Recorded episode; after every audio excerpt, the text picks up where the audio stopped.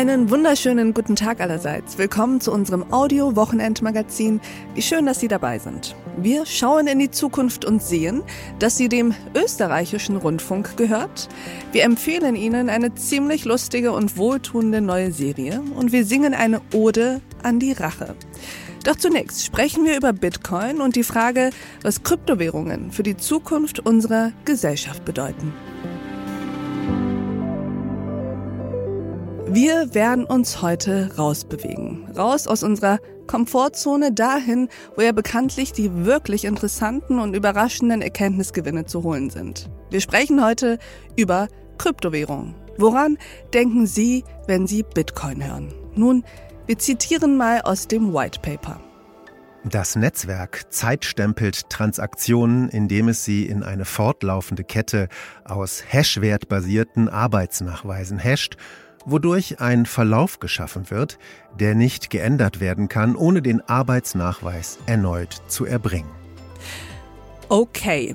Ich verstehe davon nicht so viel, aber es heißt, Bitcoin sei die erste und die am Markt weltweit stärkste Kryptowährung. Bitcoin ist ein Hype, Bitcoin ist das neue Gold, Bitcoin ist ein Zahlungssystem, gar eine Revolution.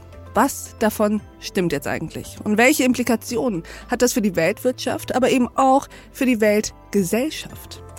Uns interessieren heute die gesellschaftspolitischen, die psychologischen und ja auch die philosophischen Dimensionen, die mit einem Siegeszug der Kryptowährung einhergehen und einhergehen könnten. Darüber sprechen wir mit einem, der sich in das Bitcoin Rabbit Hole hineingewagt hat und als ein anderer wieder herausgekommen ist. Oder vielleicht ist er auch gar nie rausgekommen und steckt da immer noch drin. Urteilen Sie bitte selbst. Meine Damen und Herren, Ijoma Mangold.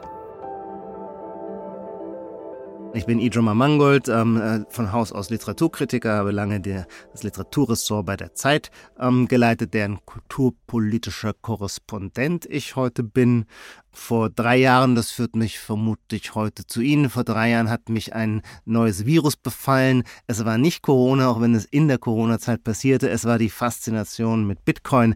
Und das ist nichts, was mir, möchte ich mal sagen, an der Wiege gesungen wurde. Ich bin eigentlich Geisteswissenschaftler, ähm, wie ich schon sagte, Philosoph, Literaturkritiker, Ästhet. Ich habe mich in meinem Leben bisher noch nie für irgendetwas Technologisches interessiert. Und das war anders, als ich nicht das erste Mal von Bitcoin hörte, aber tatsächlich Blut geleckt hatte und versucht habe, es besser zu verstehen. Und plötzlich stellte ich fest, das ist eine faszinierende Welt, die mich seither nicht mehr losgelassen hat. Und deswegen habe ich jetzt ein Buch geschrieben, Die Orange Pille, ähm, das einem bürgerlichen Publikum, das normalerweise die Nase rümpft, wenn von Geld die Rede ist, versucht, Bitcoin näher zu bringen. Weil es gibt einfach einen Vorteil, wenn, wenn mir nur dieses gelänge, wäre ich schon froh. Das Vorteil, weil Bitcoin Geld ist, ist es vulgär und hat irgendwas mit Lamborghinis zu tun und Leuten, die sich schnell bereichern wollen wollen.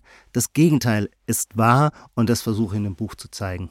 Und das versuchen wir beide jetzt auch in diesem Podcast zu zeigen. Sie haben es hier mit einer Person zu tun, die mindestens mal genauso sehr distanziert zum Thema mhm. Bitcoin, Krypto und so weiter war gewissermaßen auch noch ist. Es änderte sich ein wenig nach der Lektüre Ihres Buches. Sie haben nämlich auf eine Art über Bitcoin geschrieben, die nicht nur mich persönlich getriggert hat, sondern auch voll ins Herz eigentlich dieses Talk-Formats des achten Tages trifft. Sie schreiben unter anderem, Bitcoin ist eine technologische Revolution, die unsere Welt nicht weniger fundamental verändern wird, als es das Internet ist hat. Mhm, mh. Und sie sagen, Bitcoin ist gesellschaftspolitisches Neuland. Und ich würde gern mit etwas beginnen, um alle sozusagen auf ein Verständnisniveau einmal zu heben. Ich will meinen Hörerinnen und Hörern nicht zu nahe treten. Bestimmt kennen sie sich alle besser aus mit Bitcoin als ich. Aber wer weiß, der ein oder andere vielleicht eben auch nicht. Sie sagen, das größte Hindernis, das der Verbreitung von Bitcoin entgegensteht, ist mangelndes Verständnis. Lassen Sie uns das doch mal als allererstes aus dem Weg räumen mhm. und Sie helfen uns zu verstehen, was zur Hölle ist Bitcoin, wie funktioniert es? Ich glaube, um es zu verstehen, ist es gut, wenn man es historisch ein bisschen herleitet. Wo kommt das eigentlich her? Und tatsächlich gibt es seit den späten 80er, frühen 90er Jahren in vor allem Kalifornien, im Silicon Valley, wen wundert's, eine Bewegung, die nennt man die Cypherpunks. Cypher, äh, englisch Wort für Chiffre, äh, chiffrieren. Und die Cypherpunks waren äh, sehr, waren Coder und äh, Programmierer, äh, Entwickler, äh, Informatiker. Äh, die hatten also eine starke Technikaffinität und die haben zu einem Zeitpunkt, wo ich zum Beispiel noch nicht mal äh, eine E-Mail-Adresse hatte, war denen schon klar, was kommen wird. Mhm. Die komplette Digitalisierung der Welt äh, war für die ausgemachte Sache. Und weil sie ja Technikfreaks waren, fanden sie das gar nicht schlecht. Also die haben jetzt nicht irgendwie kulturpessimistische Lieder angestimmt, aber sie sahen zur gleichen Zeit auch die Gefahr. Und zwar die Gefahren, über die wir jetzt in den letzten 15 Jahren ja auch alle viel diskutieren, Stichwort Big Data. Aber das war denen in frühen 90er Jahren schon klar. Die sagten, wenn alles digitalisiert wird, dann ist es einerseits ein großer neuer Freiheitsraum, in dem die sich wahnsinnig gerne auch bewegten, gleichzeitig auch die Gefahr einer totalen Kontrolle nämlich durch Staaten wie durch Konzerne. Und die Cypherpunks waren ähm, Anarchisten ähm, oder Libertäre, die waren Staatsskepsis. Menschen, die sich nicht sehr gerne kontrollieren lassen. Menschen, die sich partout nicht gerne kontrollieren lassen. Und deswegen sagten die, wir müssen quasi diese neue Welt die wir toll finden, die müssen wir so absichern, dass sie nicht zu einem Albtraum der Überwachung wird. Und was ist unser Mittel? Kryptographie. Und dann sind aus dieser Bewegung, aus diesem Geist gewissermaßen dann zwei, äh, zwei Bereiche hervorgegangen. Das eine kennen wir heute als Darknet, das Tor-Netzwerk, also eine Möglichkeit, wie man im Netz surfen kann, ohne dass die digitalen Spuren zurückverfolgt werden können. Aber das reicht ja noch nicht. Wenn die ganze Welt digitalisiert wird und in Wahrheit alles, was in der Welt soziale Interaktion ist, vielleicht nicht alles, aber fast alles, auch immer ein Kaufakt, ein Bezahlakt ist, dann muss es auch möglich sein, zu bezahlen, ohne Spuren zu hinterlassen. Man braucht also ein digitales Geld. Und das, daran hat man sich geradezu die Zähne ausgebissen. Bis dann im Jahr 2009 eine mysteriöse, quasi die Stifterfigur von Bitcoin auftrat und ähm, Ende 2008 ein White Paper veröffentlichte, wo sie einen Vorschlag macht, wie das funktionieren könnte, ein digitales Geld. Und jetzt ist vielleicht wichtig, weil das erlebe ich selber natürlich immer, wenn ich Freunden und Bekannten davon erzähle, dann sagen die, was heißt hier digitales Geld? Vielleicht lebst du hinter den sieben Bergen, bei den sieben Zwergen, aber wir zahlen schon lange im Netz.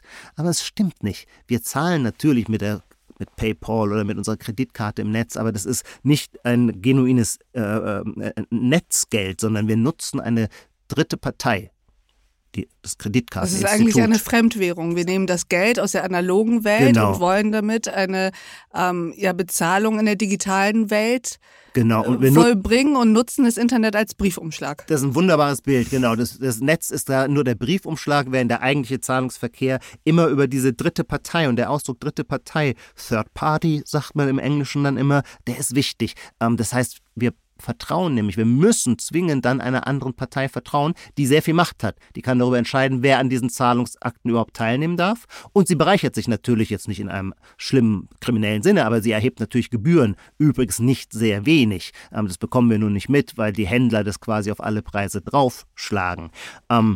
Diese dritte Partei ist, so würde man es jetzt finanztechnologisch sagen, ist die Gegenpartei. Und eine Gegenpartei ist immer ein Ausfallrisiko. Gegen wen richtet die sich? Indem ich ähm, einer dritten Partei anvertraue, muss ich mich darauf verlassen, dass sie alles korrekt macht. Dass sie sich an die Regeln hält, dass die wir vorher Regeln vereinbart hält. haben. Genau, und dass sie mich nicht ausschließt, dass sie mhm. mich nicht zensiert. Bitcoin gab Dass ich überhaupt mit ihr in Verbindung treten darf. Genau. Okay. Denn ähm, PayPal kann natürlich entscheiden, wer ein PayPal-Konto eröffnen mhm. darf, mit wem mhm. die Geschäfte machen. Ähm, wir sind ständig auf diese Vermittlungsinstanzen angewiesen und diese Vermittlungsinstanzen haben deswegen eine erhebliche Macht. Ja. 2011 wir erinnern uns, Wikileaks hat diese ganzen furchtbaren äh, Kriegsverbrechen der USA enthüllt. Jetzt wollte natürlich wollten die USA WikiLeaks schwächen und erklärten oder wiesen alle großen Zahlungsinstitute an, dass keine Spendengelder mehr zu WikiLeaks führen dürften. Das war gewissermaßen so der erste Bewährungsfall, die, so eine Erprobung der neuen Möglichkeiten von Bitcoin, weil Wikileaks dann sagte, okay, dann machen wir einfach hier ein äh, Bitcoin-Konto auf, das kann uns keiner verwehren, da gibt es keine Zentrale, äh, die einer Anweisung der Regierung Folge leisten würde, sondern das ist ein dezentrales, ein verteiltes Netzwerk. Und das wäre jetzt die technische Erklärung. Was ist Bitcoin? Naja, Geld ist am Ende immer wie ein Kontobuch. Da muss irgendwo notiert sein, wem was gehört. Und der Clou von Bitcoin ist, dass dieses Kontobuch dezentral auf allen oder auf ganz vielen verschiedenen Knotenpunkten des Netzwerks liegt. Und die sind alle synchronisiert. Die mhm. überprüfen sich quasi alle gegenseitig, aber ohne dass es eine Autorität gibt, die am Ende das Wort hat. Sondern jeder, der sich nicht an die Abmachung hält, fliegt raus. Das ist spieltheoretisch wahnsinnig über so ein Anreizsystem wahnsinnig raffiniert gebaut. Und das funktioniert tatsächlich seit 2009. Also wenn wir heute darüber streiten, äh, ob Bitcoin Fluch oder Segen ist, streiten wir in Wahrheit schon lange nicht mehr darüber, ob es funktioniert. Dass es funktioniert, als dezentrales Netzwerk, das hat es jetzt seit 14, 15 Jahren erwiesen. Mhm. Und Dezentralität, wenn ich das kurz noch hinzufügen ja. darf, Dezentralität ist eine unglaubliche Kraft, weil sie so schlecht zu neutralisieren ist. Alles, was zentral ist, brauchen Sie nur quasi den, den Kopf abzuschlagen, dann funktioniert das ganze Unternehmen nicht. Jede normale Institution, ob es die Deutsche Bank ist oder eben, sagen wir nochmal, PayPal, ähm, da braucht, da, da, da, wissen Sie, wo die Adresse ist, wer der CEO mhm. ist, den mhm. können Sie verhaften, dann läuft da gar nichts aber mehr. Das, aber genau das ist der Punkt. Da bin ich Ihnen dankbar, dass Sie das gerade angesprochen haben. Da wissen Sie, wer der CEO ist und den können Sie verhaften. Ja. Natürlich ist Dezentralisierung fantastisch, weil es auch Flexibilität bringt, mhm. weil eben nicht mehr alles von einer Instanz abhängt, ja.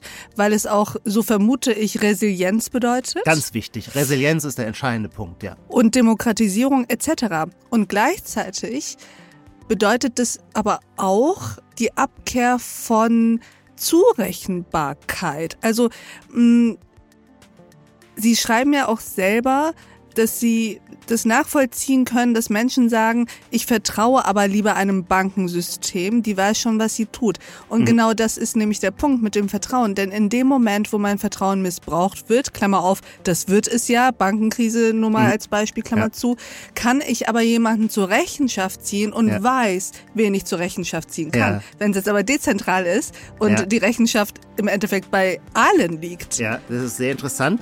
Versuchen wir mal das Beispiel, das Sie, oder das Szenario, das Sie entwerfen, so konkret durchzugehen. Ja, im Falle der. Und an dieser Stelle blenden wir uns aus. Diese Folge in voller Länge finden Sie auf thepioneer.de und in unserer Pioneer App.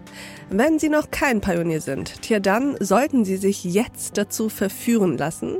Ab sofort gibt es die Mitgliedschaft bei uns für einen Euro im ersten Monat. Probieren Sie es aus, hören Sie sich all unsere Podcasts an, lesen Sie all unsere Artikel und Newsletter, kommen Sie zu unseren Live-Events an Bord. Ich verspreche Ihnen, es lohnt sich. Bis dahin, auf sehr, sehr bald.